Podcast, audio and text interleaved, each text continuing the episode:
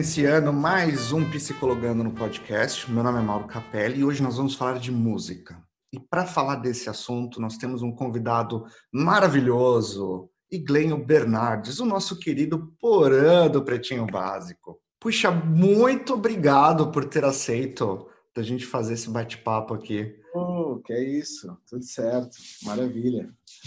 Coisa boa. Tava meio na correria aqui, mas agora deu, calmou, calmou. E aí, o que, que, você me conta é. de ti? Se apresenta aí, o que, que você já fez, o que, que você se formou, como é que você foi parar na rádio? Cara, eu essa semana eu completei 28 anos de rádio, velho. Eu ouvi você falando, muito bacana, parabéns. 28 anos de rádio. Desde 1992 eu tô nessa. Eu comecei, eu não tinha 20 anos, eu tinha 19 para 20 anos. E cara, mudou bastante coisa de lá para cá, principalmente assim, Tecnologia, né? Tecnologia mudou bastante.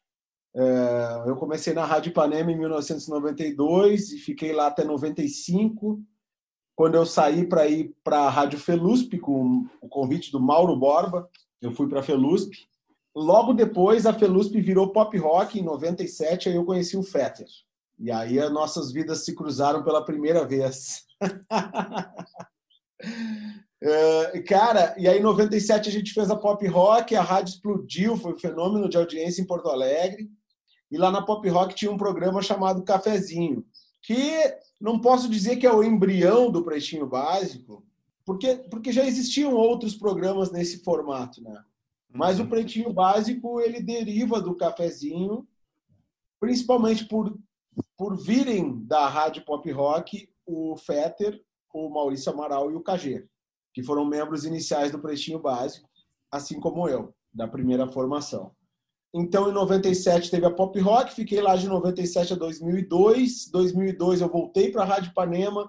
2006 fui para Atlântida, um projeto que eles tinham de revitalizar a Rádio Atlântida e tal, e me convidaram, convidaram o Piangers para vir de, de, Floripa, e aí a gente iniciou esse projeto. O Potter estava lá, o Mr. P estava lá.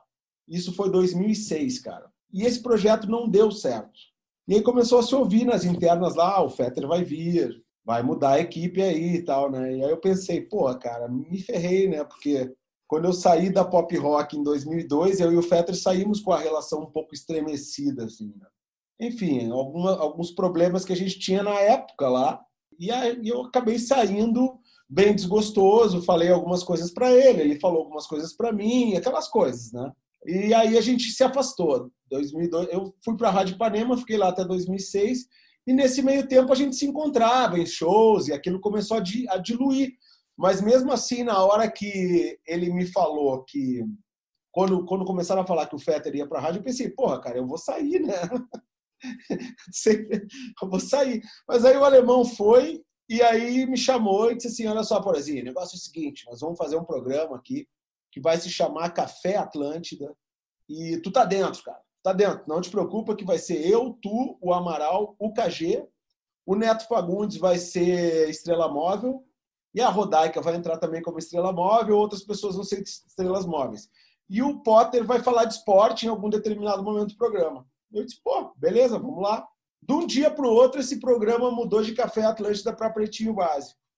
E aí nós estamos aí, né? 13 anos no ar. Eu já saí, já voltei. Muitos saíram, eu sou o único que voltei também, né? De todos que saíram, eu, eu apenas voltei. Cara, e são aí 28 anos no ar, velho. Mas eu já fiz televisão, eu já escrevi algumas coisas para jornal, eu já fui editor de blog, eu sou professor universitário, sou mestre em design estratégico, sou louco por vinil, desde essa minha paixão pelos discos de vinil Uh, surgiu um negócio também, que é a minha lojinha Super Vinyl, que agora eu tenho tratado ela de maneira um pouquinho mais profissional do que eu lidava antes, assim, porque era uma coisa mais esporádica, feiras e tal. Uh, enfim, cara, sou pai de dois meninos, fiquei casado um tempo, separei, tô num outro relacionamento, tô casado de novo, sou noivo, tô aqui na rede, na beira da praia da Pinheira, já desde março, trabalhando de casa e sem vontade de voltar para o Rio Grande do Sul, que os gaúchos não me escutam. E me diga uma coisa, tu é formado em jornalismo e aí eu queria saber como é que você tentou casar essa essa paixão pelo jornalismo com a música ou foi uma coisa que foi acontecendo? Cara, a música vem antes nesse processo. A música me levou ao jornalismo.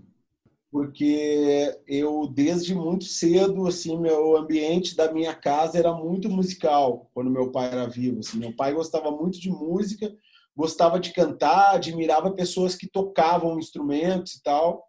E eu me lembro de, de vez em quando, no, a gente era surpreendido dentro de casa com uma roda de chorinho, uma roda de samba, meu pai cantava, levava os amigos, pessoas para tocar lá. Quando eu era bem pequeno, eu me lembro disso, assim. E eu tenho fotos de quando eu era pequeno, já batendo em panela. O meu pai comprava microfone, caixa de som para eu cantar. Depois no colégio, ali pelos 13, 14 anos, logo depois do Rock in Rio, né? Do primeiro Rock in Rio de 85, se multiplicaram as bandas por Porto Alegre, em todos os colégios existiam bandas, e eu também tive uma banda no colégio, que era uma banda de metal, que era o Navalha. e aí eu, eu tentei tocar baixo, mas na verdade eu gostava de tocar bateria, que é o instrumento que eu toco um pouquinho melhor. Não posso dizer que eu toco, assim, toco bateria, mas eu, eu arranho, toco percussão e tal. É, mas eu ia para casa do baterista para tocar na bateria dele, porque eu não tinha condições de ter uma bateria e o cara tinha. Então, eu, o que, que eu posso comprar para entrar na banda? Eu comprei um baixo para entrar na banda, mas eu queria tocar a bateria. E aí eu ia lá e ficava. E, e aí, assim, cara, eu sempre fui de ficar ouvindo música. Eu lembro de, do meu pai no carro, assim, tá escutando Roberto Carlos, Benito de Paula, Julio Iglesias, esses caras, assim e eu gostava daquilo, assim. Eu sempre gostei da música. A música sempre me fez bem, assim, me deu uma sensação, é uma sensação boa, né? E aí entra na minha vida a Rádio Ipanema FM, que é uma rádio que foi super importante em Porto Alegre nos anos 80 e 90, principalmente. Uma rádio que sempre tocou as novidades. Era uma rádio que tocava rock, essencialmente, mas não era só rock, era uma rádio vanguardista, né? uma rádio que antecipava tendências, uma rádio que que era muito antenada, assim, né? E a gente via de um período pós-ditadura também, ali no início dos anos 80, onde aquelas pessoas elas falavam o que a gente jovem da época queria ouvir.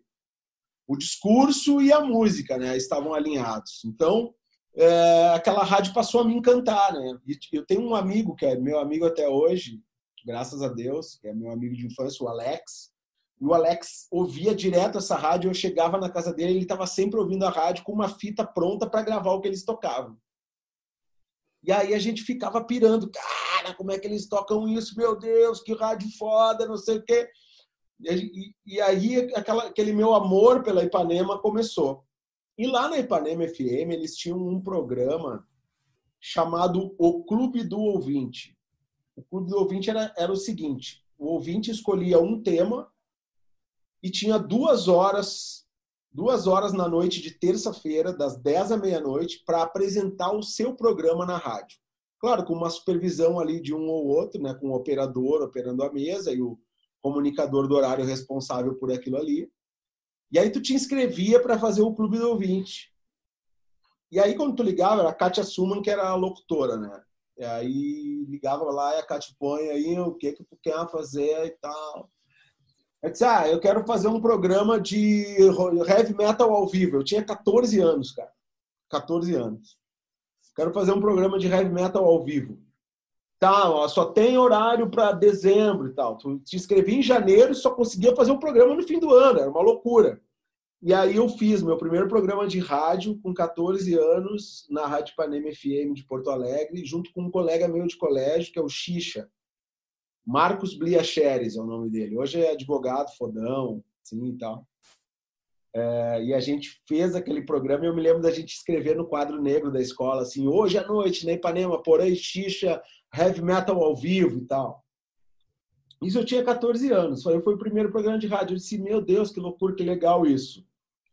Com 15 anos eu já fiz um programa sozinho lá, fiz outro, Clube do Ouvinte, só sobre Black Sabbath. Depois eu fiz um outro sobre Aqui, quando a cachorrada late, é porque chegou o carteiro, cara. Então, ou chegou encomenda, ou chegou visita aqui. Com 15 eu fiz Black Sabbath, com 16 eu fiz a evolução do metal no tempo, que era um negócio assim, saía das bandas clássicas como Black Sabbath, Led Zeppelin, Deep Purple e parava no Metallica, Slayer, que eram as bandas que estavam acontecendo na época.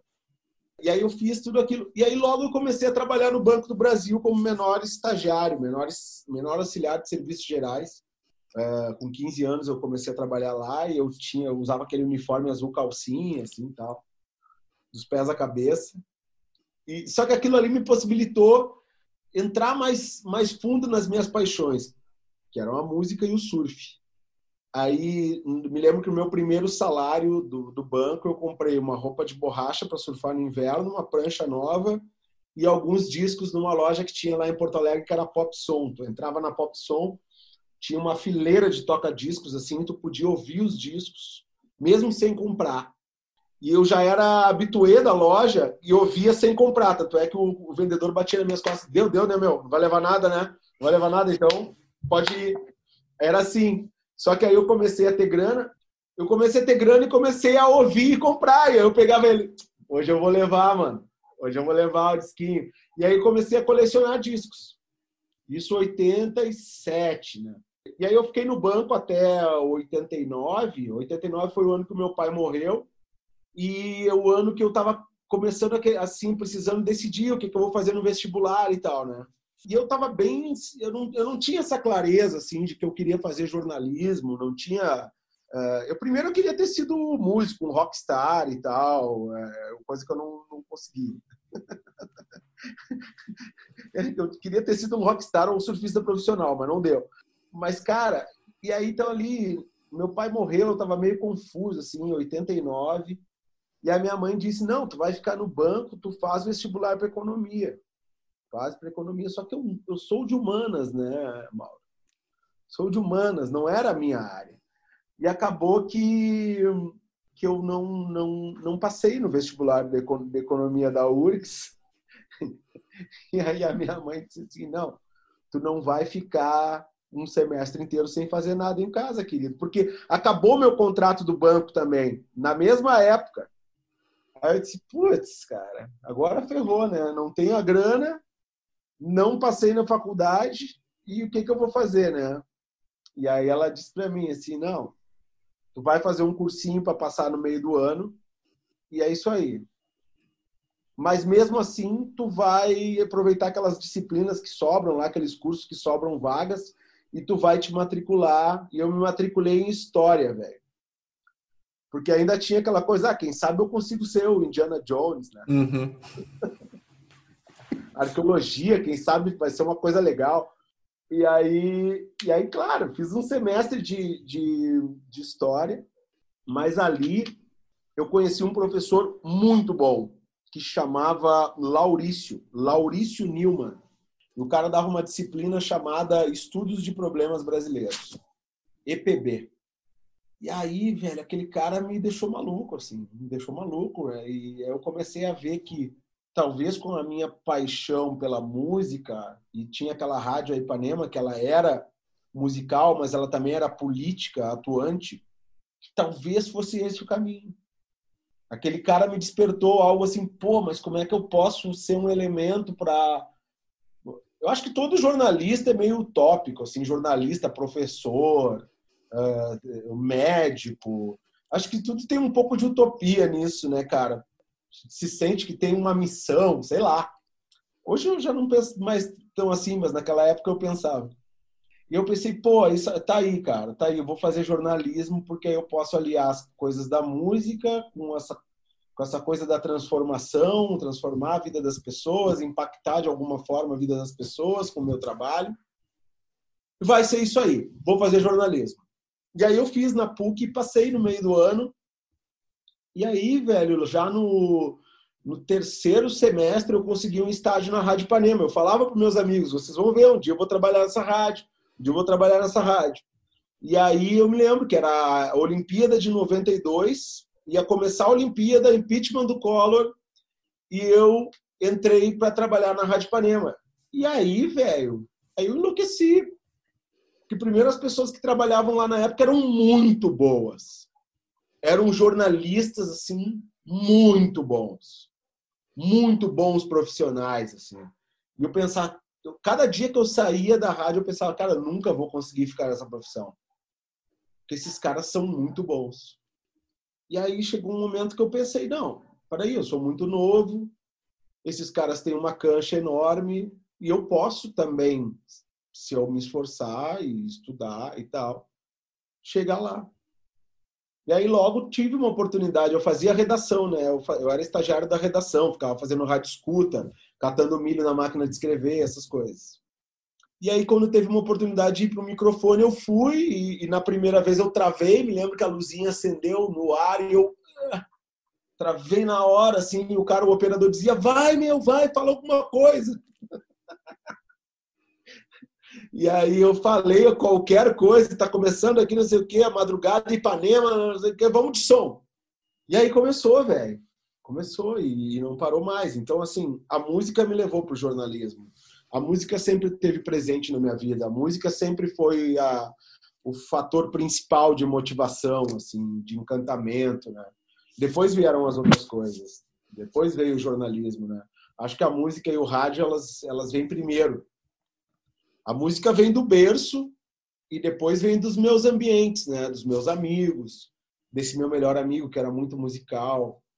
E essa vontade de aprender sobre música também, de saber quem é que gravou, quem toca, como é que fez, que história que tem por trás daquela música, daquele movimento, né? Isso tinha muito valor na época. Hoje as pessoas meio que cagam para isso. Mas, mas na época tinha muito valor porque tu não tinha tanta informação. Tu tinha que ir em loja de disco para ter informação. Tu ia para as lojas de disco para para trocar ideia com os vendedores, para tu uh, tinha circulava muito também divulgação de bandas, né, bandas novas, os shows, onde é que estavam rolando os shows de bandas novas. Tinha poucas publicações que tu, tu, tu tinha poucas referências. Então a informação era, era bem valiosa, assim. E, e, na minha época, na minha época, tinha que saber minimamente de música para estar no ar numa rádio, cara. Hoje em dia não precisa mais. Hoje em dia tu tem que saber de série, tem que saber de séries, falar de séries, sabe? É isso, sinal dos tempos.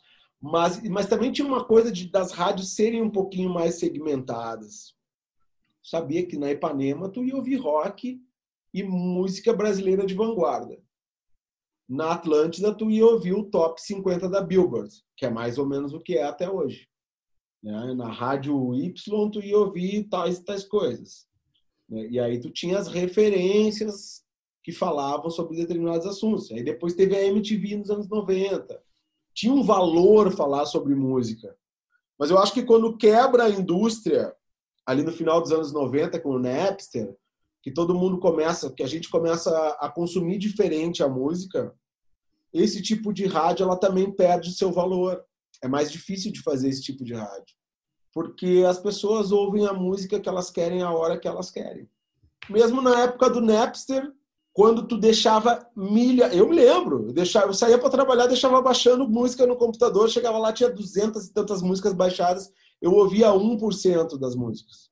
Ouvia 1% com uma qualidade duvidosa, né? só que aquilo ali democratizou e, e a informação ela também foi para qualquer lugar, né? para todos os lugares, na verdade. Só tu procurar ali né? o que tu quer saber sobre o Soundgarden, pum, vai estar tá lá.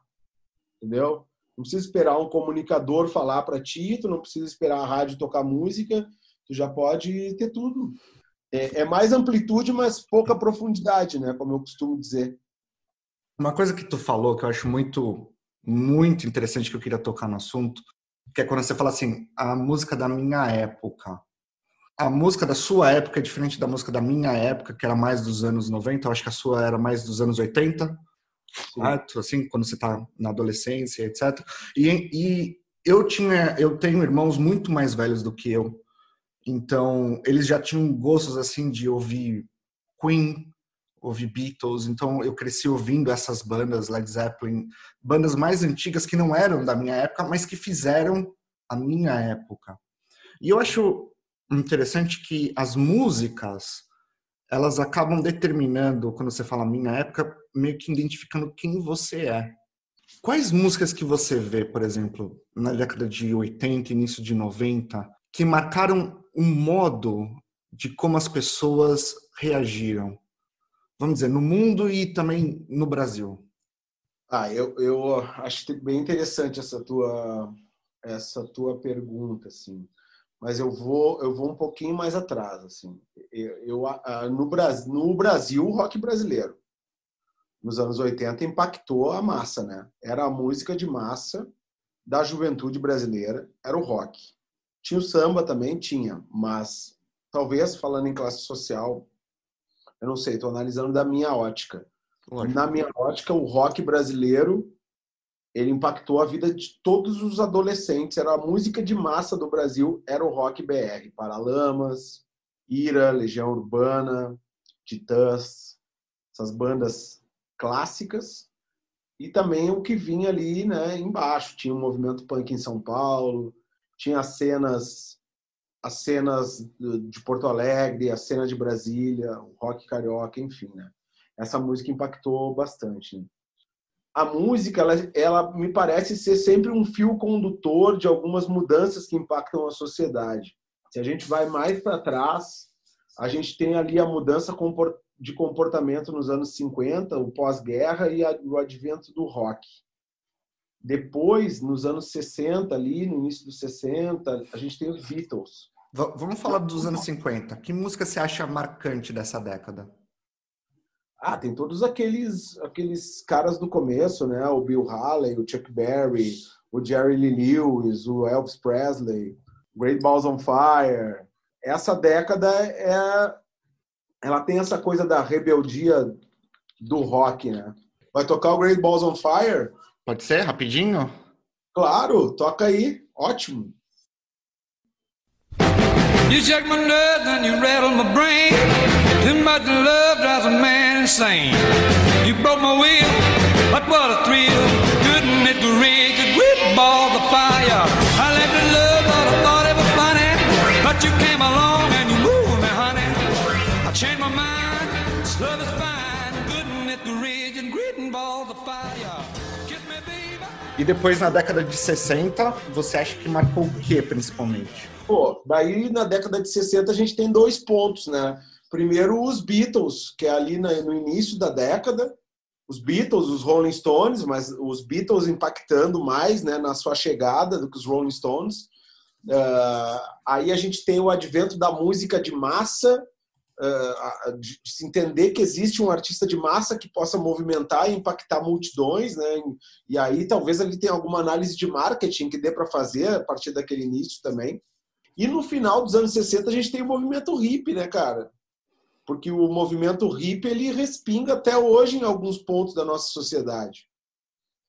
A alimentação orgânica, a psicodelia, as, as, a busca por prazer. Tem muita coisa do movimento hippie que ainda respinga nessa nova sociedade de forma mais isolada em determinados nichos, mas respinga. O movimento hippie foi super impactante no final dos anos 60. Woodstock, pô, é, isso foi muito marcante. Né? Mas como o movimento hippie também foi engolido né, pela indústria, ele foi engolido. É, a indústria se apropriou de coisas do movimento hippie para vender o que interessava e depois o movimento hippie ele se pulverizou. Aí depois nós temos os punks nos anos 70, que também, né, aquela coisa rebeldia contra o sistema, enfim, né, uma, uma música de protesto mais engajada, de uma forma mais agressiva do que os hips, que era paz e amor e, e vamos viver juntos em união e tal. Alguma música que te vem à mente? De, de, todos de todas as décadas? Não, desse, desse movimento mais contra o sistema no final dos anos 70. Ah, é, eu acho que é o Sex Pistols no começo ali, né? O God Save the Queen.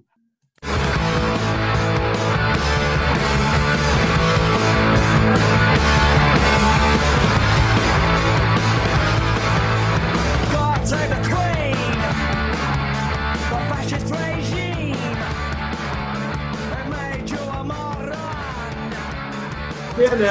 Os hippies eles pregavam união, paz e amor, um mundo novo de entendimento. Os punks eles já vinham numa desilusão assim com aquilo tudo e eles queriam romper, eles, é anarquia, uhum. anarquia, desobediência civil, entendeu? Aí a gente vai para os anos 80 e aí tem, né, onde tem, onde tem a música que é o New Wave, aquelas as pessoas com, com cabelos extravagantes, roupas extravagantes, e a música New Wave, que tu pode representar aí, talvez com B-52s, B-52. E aí também tem aquela coisa dos yuppies, né? Os yuppies, os, os caras que querem uh, se dar bem, fazer dinheiro, fazer fortuna e tarará. Né? Anos 80. E também, depois do New Wave, tem o glam rock que teve bandas importantes como Guns N' Roses. O Guns é o último é o último suspiro do, do rock de arena do glam rock que tinha ali Van Halen, tinha o próprio Bon Jovi que era mais comercial, né? Que era uma coisa que era uma música uma coisa mais hedonista, mais de aproveitar a vida.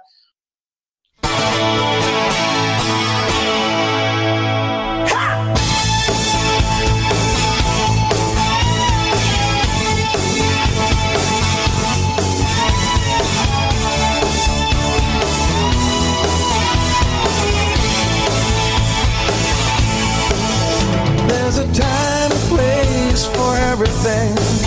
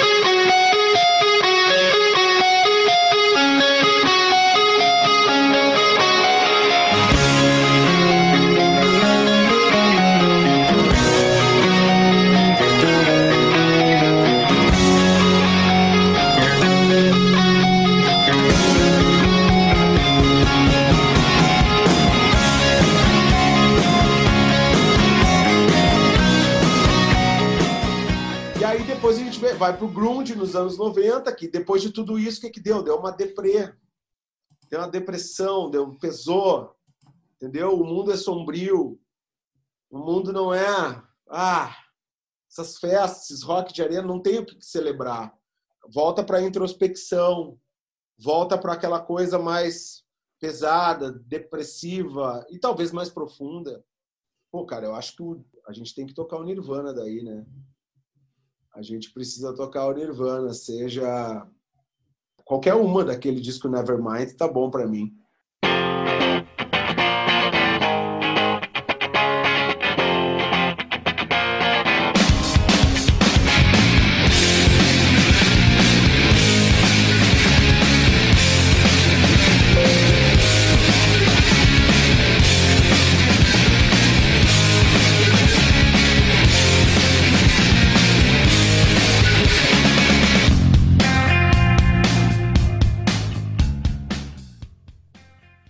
Que essa letra.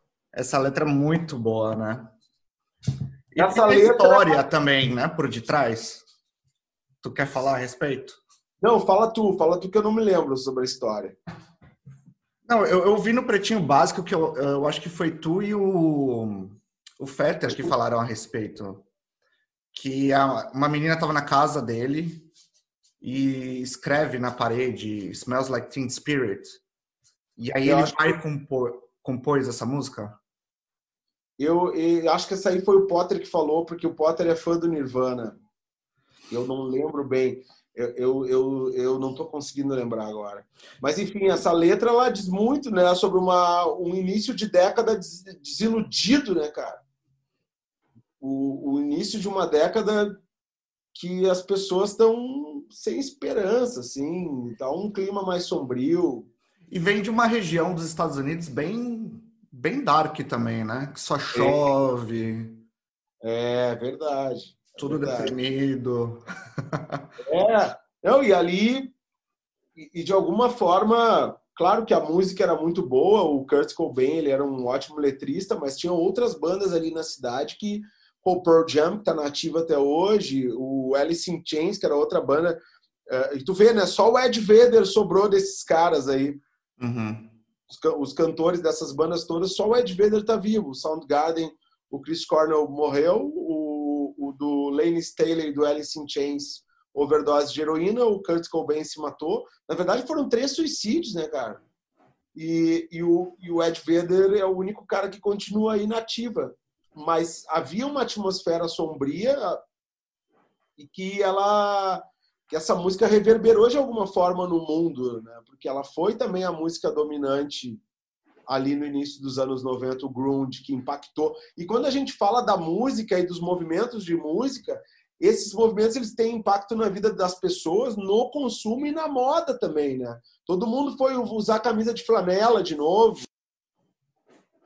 Né? Impacta na moda também. Nos anos 90, o pessoal foi usar camisa de flanela. O, nos anos 80 era o gótico, o dark, o, no, o punk, os, os hippies todos né, cabeludos e tal.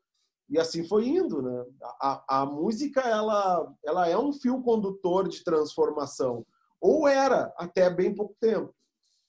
Isso, isso merece uma análise mais profunda. Porque com o distanciamento tu consegue enxergar melhor o impacto das coisas em determinada época. Agora eu não consigo enxergar esse impacto da música de hoje no, no comportamento e na, na moda, enfim, talvez porque eu esteja um pouco afastado da música de hoje, nas minhas preferências musicais. Mas assim, você curte todo tipo de música ou tem algumas que não dá, você tentou gostar, não gosta, não, não desce, não consegue ouvir? Cara, sertanejo universitário é impossível para mim. Eu acho tudo igual, as letras são horríveis, é mal tocado, é mal, é, os timbres são ruins. Eu não consigo, cara, eu não consigo. Às vezes a gente ia fazer eventos em em lugares e tal, e, e é difícil para mim aguentar duas, três músicas daquelas. Eu não consigo. Eu tenho mais simpatia pelo funk do que pelo sertanejo universitário. O funk carioca me sinto mais à vontade do que com o sertanejo universitário, entendeu?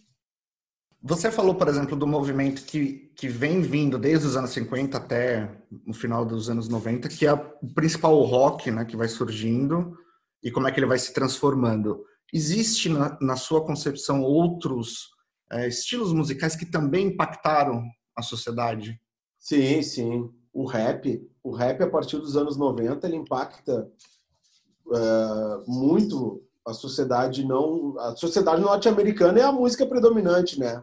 É o rap, existe o rap mais o hip hop mais raiz, o mais comercial, o mais voltado para a essência, mas o rap é a música do, do, dos Estados Unidos, né, cara? Dos anos 90 para cá, depois do grunge, é o rap. E o rap, ele é, teve seus, seus reflexos no Brasil aqui, em determinado momento, foi muito forte. Acho que o funk no Brasil conseguiu passar o rap em relevância por, por ser uma música mais de festa, e o rap no Brasil ficou muito muito atrelado àquele rap gangsta que se fazia nos Estados Unidos também nos anos 90. E talvez isso tenha prejudicado um pouco a popularidade do rap e tal, porque a galera também quer música para fazer festa, né? Então acho que por, por isso talvez o funk tenha sobressaído sobre o rap nas periferias e também até nas, nas classes mais abastadas. Mas o rap também tem um impacto muito grande na música, principalmente também na, na questão criativa, porque o rap ele recicla recicla batidas antigas para fazer músicas novas. Então a concepção artística mudou, o sampler, né? Vou pegar o trecho de uma música para fazer outra música. As colagens, os samplers, né? As, as mixagens, enfim, o rap tem uma, uma, uma importância grande também na, na música contemporânea. Você sabe quando você é, fala a respeito da história das, das músicas, de como é que foi composta e etc. É, eu não sei se teve a oportunidade de ver aquele programa, é, eu acho que se chama Karaoke Carpooling, que é um apresentador é, é, britânico, ele leva as pessoas, os cantores, as bandas de carro para passear na cidade deles, e aí eles vão cantando no carro junto as músicas da banda. Sim. Aí ele Sabe não, qual que é? Não? não Aí, tem um episódio que ele chama o Paul McCartney e ele, o Paul McCartney começa a contar para ele como é que ele compôs o Let It Be. E ele diz que ele acorda numa manhã e a inspiração simplesmente vem e ele começa a, tocar ali no teclado, uma coisa assim, no, no piano, uma coisa muito muito singela e uma coisa tão simples assim gera uma música que leva milhões de pessoas à loucura, que toca a essência das pessoas em muitas, muitos níveis, né? E ao mesmo tempo, você tem, por exemplo, Bohemia Rhapsody, que foi extremamente elaborada e que também toca as pessoas em diversos níveis pessoais, né? Pois é, é, é um mistério, né? É, eu acho que tu citou dois artistas que, por mais que a música seja trabalhada, mais ou menos trabalhada, são gênios, né? São praticamente gênios. É, e, e, os grandes artistas eles conseguem sintetizar coisas que as pessoas sentem nas suas músicas. Talvez esse seja o segredo. O Renato Russo, nos anos 80, ele tinha esse poder tu ia para o show da Legião Urbana, era como se fosse uma missa, as pessoas oh, cantando todas as músicas. Porque esse grande artista, ele consegue sintetizar numa música, em três minutos e meio, cinco minutos, algo que muitas pessoas sentem. É, eu acho que isso é um super talento. É algo assim é, que beira a genialidade mesmo, de, de existirem artistas que têm essa capacidade. E aí, esses dias até um, um, um amigo, professor lá da Unicinos, me disse, pô, cara, eu quero te convidar para escrever um artigo, porque esses dias me perguntaram se, se eu pudesse ouvir só uma música até o fim da, da minha vida, qual música eu, eu ouviria. E aí eu respondi era um clássico lá dos Beatles. E aí eu fui perguntando para as pessoas e todas essas pessoas me respondiam com uma música que era clássica que estava ligada a alguma memória afetiva. Alguma coisa. A música é isso, cara. É, tem músicas que tu pode ficar um tempo sem ouvir, daqui a pouco tu ouve, tu começa a chorar, tu começa a lembrar de coisas, tu te transporta para um outro lugar. Acho que a música tem esse poder. E aí ele me convidou para escrever um artigo sobre isso, sobre por que, que as pessoas escolhem os clássicos? Né? e é mais ou menos isso, é que os clássicos são eternos, né? Os clássicos são eternos. Essas músicas, elas estão, parece que, que elas já estão no nosso DNA. Aí eu escolhi, eu escolhi Time do Pink Floyd, tá? Pra tu saber. Vamos ver aqui rapidinho. Então, assim, os caras eles têm um poder absurdo de sintetizar poucos minutos as emoções, os sentimentos das pessoas.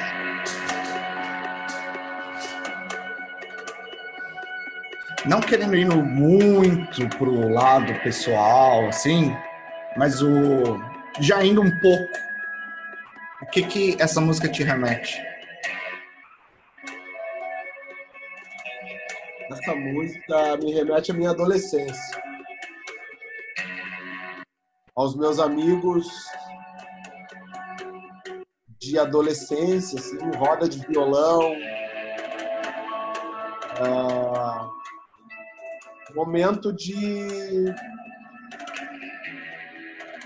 de, lá, de sonhos, cara, sonhos, sonhos em, em conjunto, assim. É. Essa música tem isso.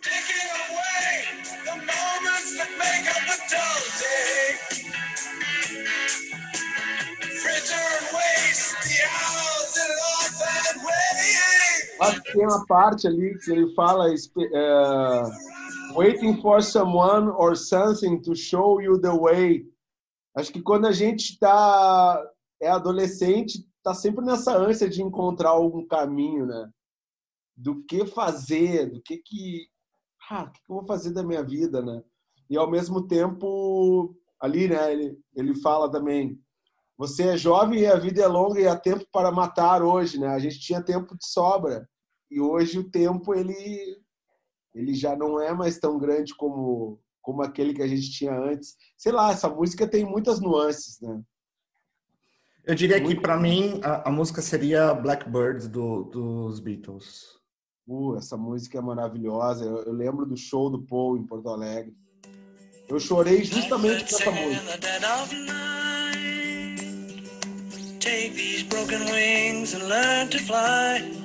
Como é que foi ver ele ao vivo? Pô, cara, foi fantástico. Fantástico. E estava eh, passando por um momento bem importante da minha vida, assim. Tinha tomado umas decisões de em relação a como eu gostaria de viver dali para diante. É, e uma das decisões que eu tomei foi parar de beber, né? E, cara, e aquele ali foi o primeiro show que eu vi, assim, sem sem tomar algo, eu vi as pessoas bebendo, se drogando na plateia e e aquilo me deu uma sensação de liberdade quando quando essa música começou a tocar, assim, e as lágrimas elas vieram automaticamente. Assim. Foi uma sensação incrível de ver o Paul McCartney, de estar ali um Beatle e ele fazendo homenagens ao George Harrison, também aos outros Beatles. Ele tocou Something do, do George Harrison. Então, pô, foi uma sensação, foi, foi um lavar a alma, assim. Eu tenho uma música que também, assim, que eu, meu pai morreu em 89, né? Eu tinha 17 anos.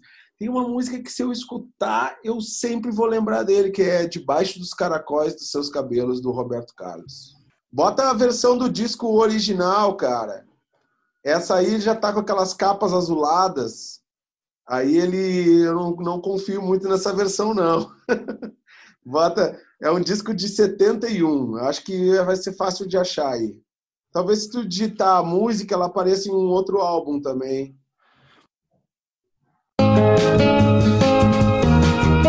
Um dia areia branca, seus pés irão tocar e vai molhar seus cabelos, a água azul do mar. Janelas e portas vão se abrir para ver você chegar. E ao se sentir em casa, sorrindo vai chorar.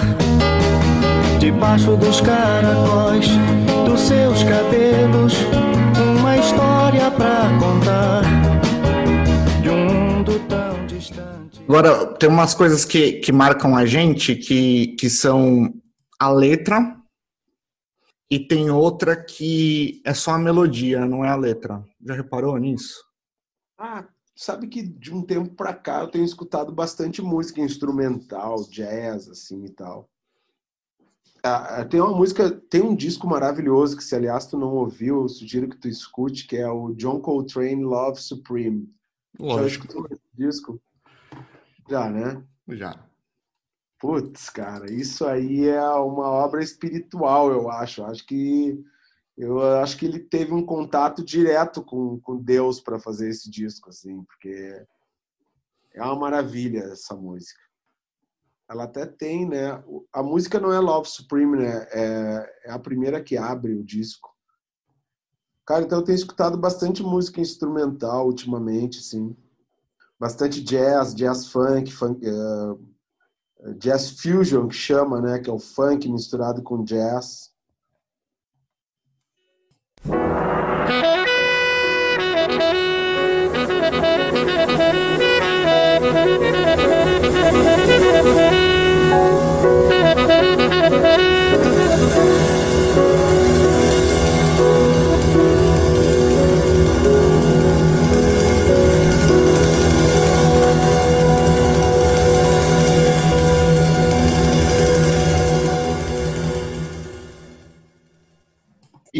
Uma coisa, como é que veio esse gosto seu pelo jazz? Sempre teve ou teve uma época que começou Não. a vir mais? Não, eu acho assim. Só, só para terminar de falar do Coltrane. Ah, sim, claro. É, esse disco ele necessita de algo, de uma preparação espiritual para tu ouvir ele, tá?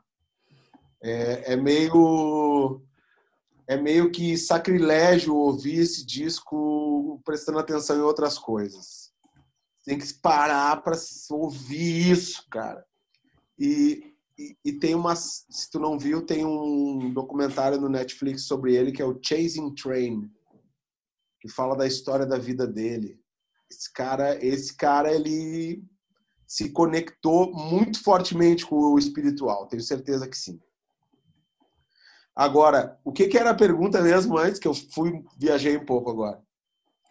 Como ah, é do que jazz, do jazz, do jazz.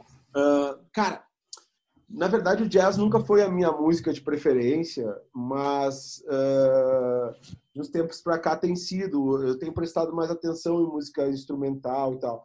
Eu acho que tem pessoas que elas, que elas conhecem 100 músicas na vida e para elas aquilo ali tá bom, entendeu? Não precisa conhecer mais música. Tu gosta lá das coisas que tu gostava nos anos 80, tu conhece uma musiquinha aqui, outra ali e beleza e não te faz falta nenhuma. Para mim me faz falta. Eu tô sempre querendo conhecer mais música. Sempre que eu conheço um artista, vem uma árvore genealógica imensa para conhecer também. Entendeu? Então isso aconteceu várias vezes na minha vida e hoje está acontecendo com o jazz. Foi assim com o reggae nos anos 90, quando ninguém ouvia reggae, só, só se conhecia o Bob Marley. E ainda se conhece praticamente de reggae, a maioria das pessoas conhece o Bob Marley. Uh, e foi assim, depois quando eu, quando eu virei DJ mesmo de noite, quando eu mergulhei fundo na soul music, no, no funk, no soul, James Brown, aqueles caras ali, e depois uh, a, a, música a música negra como um todo. E aí eu chego no jazz, cara, e o jazz tem, tem coisas muito interessantes. Eu não costumo gostar do jazz tradicional, aquele tipo traditional jazz band, sabe? Não, eu gosto já de coisas mais, mais como Coltrane, Miles Davis, Herbie Hancock. E ali o Herbie Hancock já vai virando, conectando um pouco com as coisas da, da soul funk music, assim, que tem umas batidas diferentes, eles misturam mais, né, o fusion. Então, assim, é a música que eu tenho curtido mais hoje. E a música brasileira também, que ela é ela é de um ela é abundante, tem muita coisa para descobrir na música brasileira do passado e do presente, que a gente não foi apresentado. E cada vez que eu descubro, descubro um artista, eu vou descobrindo outros. Então, isso para mim é uma busca sem fim. E ainda tem os discos, né? Porque eu coleciono discos, então minha mulher fica louca, né, cara? Tipo, pá, cara, agora eu recebi 200 discos aqui, aqui na praia, tá? 200 discos. Porque um cara de uma fundação que tem uma rádio e tal, ele disse: "Ah, cara, tem um monte de disco aqui, eu não sei o que fazer. Isso aqui vai pro lixo e eu preciso liberar o espaço e quem sabe tu dá uma olhada". Aí eu disse, tu tem lista? Ele disse, tem, tá tudo organizadinho. Ele me mandou a lista, tem coisas maravilhosas de música brasileira ali, que as pessoas nem imaginam nem sonham. Daí eu disse para ele: antes da gente se acertar, tu me manda os discos para cá que eu vou ver o estado deles, né? O estado que eles estão e tal. E e a gente se acerta. Cara, veio coisas assim maravilhosas de samba jazz dos anos 60, 70, artistas obscuros brasileiros que pouca gente conhece e que fora do país são super valorizados e conhecidos, né? uh, tipo os japoneses, os ingleses, os holandeses, os europeus em geral e os japoneses, eles amam a música brasileira e conhecem muito mais do que nós conhecemos. Né? Então, para mim, essa busca ela é sem fim. Quanto mais eu conheço, mais eu vejo que não sei nada. É, é impressionante. Mas para certas pessoas, ficar ali nas mesmas 10 bandas dos anos 80 está ok, está bem para todo mundo, entendeu? É... Não tem problema nenhum. É, como diz um, um, amigo meu, vendedor de disco lá de Porto Alegre, muitas vezes o cara chega lá para pegar lá, sei lá, ah, eu quero um disco do, do Iron Maiden, que eu gosto, que eu gosto, é uma das bandas da minha infância, assim. Ah, eu quero um disco do Iron Maiden, então assim, que o cara pega e olha para ele assim, ó, oh, meu, isso aí é música de adolescente, tem que ouvir umas coisas diferentes, entendeu? tem gente que não sai da adolescência musical e tal, e fica naquelas coisas que a vida inteira gostou e vai pegar lá seus, seus The Cure, ou as bandas dos anos 80, o Legião e tal, e tá legal. E outras pessoas não, tem essa necessidade, eu tenho necessidade de consumir música. Eu tenho necessidade, eu saio da música física, vou para o digital, vou para a playlist, vou, eu tenho essa coisa, eu preciso disso. Talvez esse seja o meu combustível de vida. Você sabe que existem muitos trabalhos psicológicos voltados para ver tratamento de dor usando música. Você acredita que isso é realmente possível ou não? Cara, dor mental eu tenho certeza. Dor mental eu tenho certeza, porque em muitos momentos da minha vida a música me salvou. Em muitos momentos. Em muitos a minha sanidade foi devolvida por causa da música, assim. Eu falei, citei o Bob Marley, né, que é um cara que é um grande artista, uma obra também que, que, que tem uma fronteira ali com o espiritual, que ela é muito tênue, né? E que, é claro, eu vou falar uma frase que é que é meio óbvia, assim, a, a obra dele ficou escondida atrás de uma cortina de fumaça, né? Mas ele é muito mais do que as pessoas pensam ele é muito mais. Ele é um John Lennon negro, cara.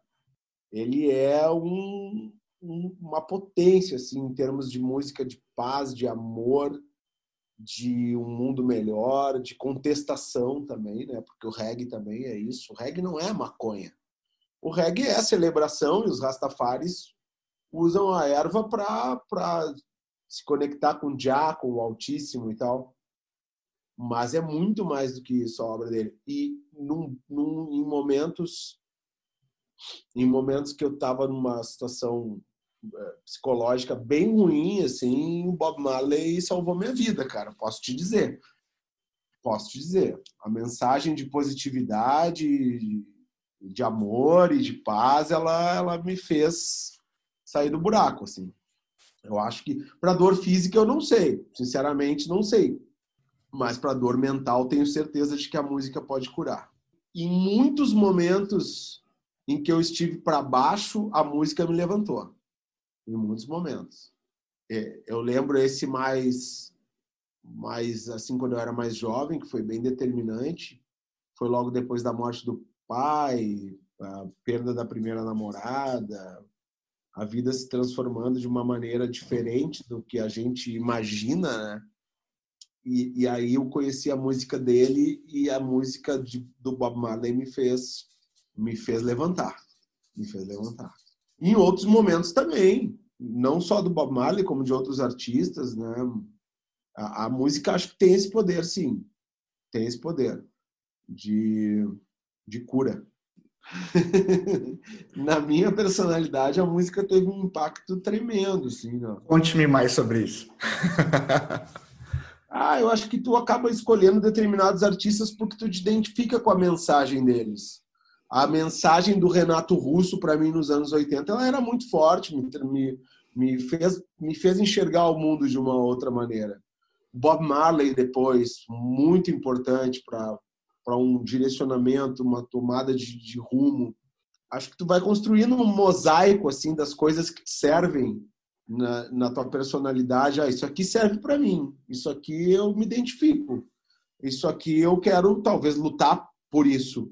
É, eu acho que essa luta é justa, eu quero entrar nela, entendeu? Talvez sejam, talvez alguns artistas, alguns, algumas músicas sejam gatilhos positivos para uma, uma, uma tomada de, de decisão, uma, um caminho de vida a seguir.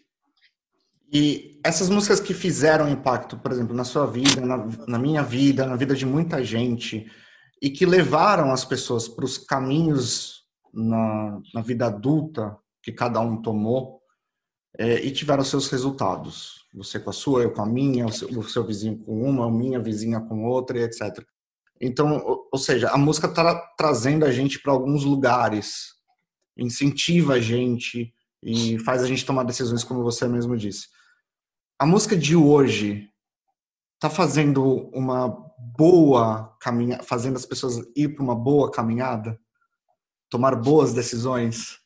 Ah, cara, eu acho que é meio complexo essa pergunta, assim, porque eu vejo, eu não sei, é um sentimento que eu tenho, tá? Primeiro, um sentimento de que a geração mais nova chegou e parece que o mundo começou quando elas chegaram no mundo.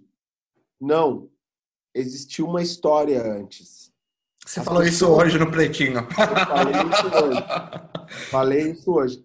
Existe uma história, as pessoas fizeram coisas, construíram coisas para se chegar até aqui. O mundo não começou quando tu chegou e botou tua bundinha no mundo, tua carinha. Não. É, eu acho que é uma, tem uma geração aí muito sem referência, brother sabe? E eu não sei se é porque a informação está muito pulverizada e cada um escolhe o que quer, mas eu sinto uma falta de referência. E, e isso se reflete, talvez, na música. Talvez na música que as pessoas escolhem para ouvir. Se a música que tu escolhe para ouvir e que a e que a massa ouve hoje em dia é o sertanejo universitário, tomar porra e tomar todas, tomei um corno, e é isso aí, vamos para festa não sei o que, que isso traz de bom. Talvez seja uma perspectiva mais, mais, mais de momento da vida. Não, agora eu vou tomar todas e amanhã eu vou ver, entendeu? Que eu não sei se está certo, não estou analisando o que é certo ou o que é, é, o que é errado, mas eu sinto uma falta de referência, assim. E tem bons artistas na música brasileira atual, mas essa música brasileira atual ela está no, no underground, ela não está na massa. Tem bastante gente fazendo coisas interessantes. Alguns mais conhecidos, alguns caras mais conhecidos, como Emicida, como Criolo, como a Cell, que já são artistas que já pode se dizer que são veteranos. Black Alien. Uh, tem uns caras aí. O próprio Nat Roots faz uma música que me agrada bastante. Mas eu já estou falando de artistas que têm mais de 10 anos de carreira. Dos novos, novíssimos, tem, tem coisa boa, mas a maioria tá tudo no underground a música de massa, ela, a, a música de massa, ela sempre, é, é, ela, a gente sempre teve a música boa, a música para massa, a música de qualidade duvidosa, a música da indústria, né, para vender, descartar e pá. A gente sempre teve, mas talvez o nível dessa música de massa hoje seja mais baixo, assim, seja tecnicamente pior, seja a letra pior, seja isso me deixa um pouco grilado, assim. Cara, eu, eu acho assim, velho. Uh, a música me levou para onde eu tô hoje. A música sempre foi o meu tesão, assim, na vida. Sempre. Quando eu tô ficando, ficando mais velho, no que vem eu faço 50. Eu quero realmente aprender a tocar um instrumento bem. Tocar bem um instrumento. Não, eu toco bem batera, que é o que eu tô mais próximo mas eu quero aprender a tocar teclado de repente, porque eu vi que com violão e guitarra é os dedos muito grandes, não tenho, não tenho a manha. Então eu quero aprender a realmente tocar alguma coisa para o meu próprio prazer, então, enfim. Uh, e acredito que sim, velho. Eu, eu, fiz um TEDx uma vez falando isso, sobre como a música transforma, né? Depois eu te mando o link. É, eu tava super nervoso e tal mas fiz um TEDx falando sobre esse poder da música transformador. E eu acho que sim, a música tem um poder transformador, pode transformar a tua vida. Além disso, tu põe um som aqui agora, a música te transporta para uma outra situação, te traz lembranças. Tu pode botar um fone aqui, imaginar que tu tá numa praia. Ela é lúdica, ela te faz viajar, ela te faz chorar, ela te faz se emocionar, te faz conectar com pessoas, sentir as mesmas coisas. Tu sabe que num show tá todo mundo sentindo uma emoção parecida ou ouvindo aquela música no rádio. Então acho que das artes é a que mais me impacta e considero ela super poderosa. Para minha vida ela sempre foi a resposta. Olha, queria te agradecer demasiadamente pela sua disponibilidade, por ter feito esse podcast. Achei que foi muito legal. E eu, assim, como também apaixonadíssimo por música, não acho que não tanto quanto você, mas eu acho que o seu amor por música é, acaba motivando outras pessoas a também ter esse amor. Me fez, por exemplo, ouvindo algumas falas suas no, no Pretinho, é, me fez pesquisar mais a fundo algumas outras versões de músicas, músicas que eu gosto dos Beatles, músicas é, do Led Zeppelin, por, como é que eles é, criaram aquela música, as histórias por detrás. É, eu acho que a sua paixão também acaba sendo contagiante né, sobre a música. Eu acho que isso é muito bonito. E é, e é bom quando a gente se contagia por coisas boas, né? Verdade, verdade a gente está vendo hoje um movimento, infelizmente, na internet que as pessoas se contagiam pelo ódio. Exato.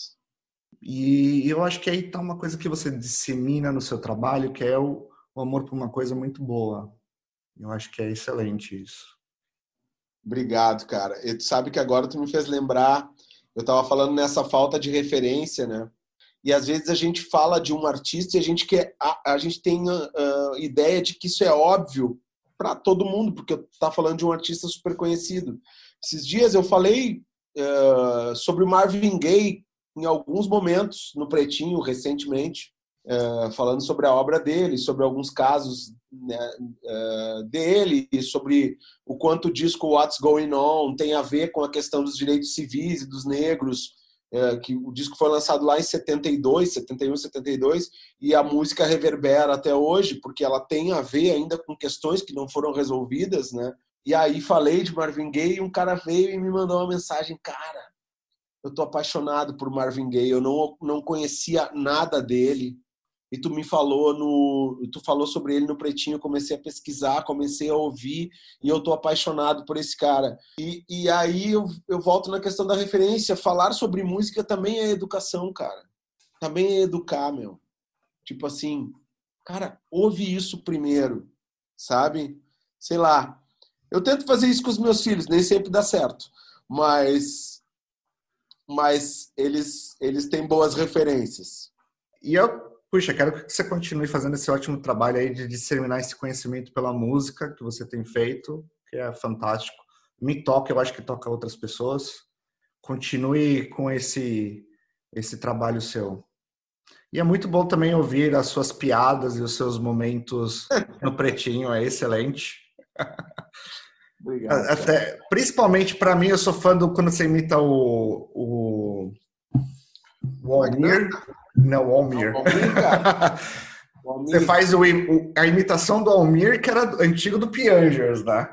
O Valmir, é o Valmir, é o primo dele, cara. É o primo. É o Valmir, é o primo do Almir.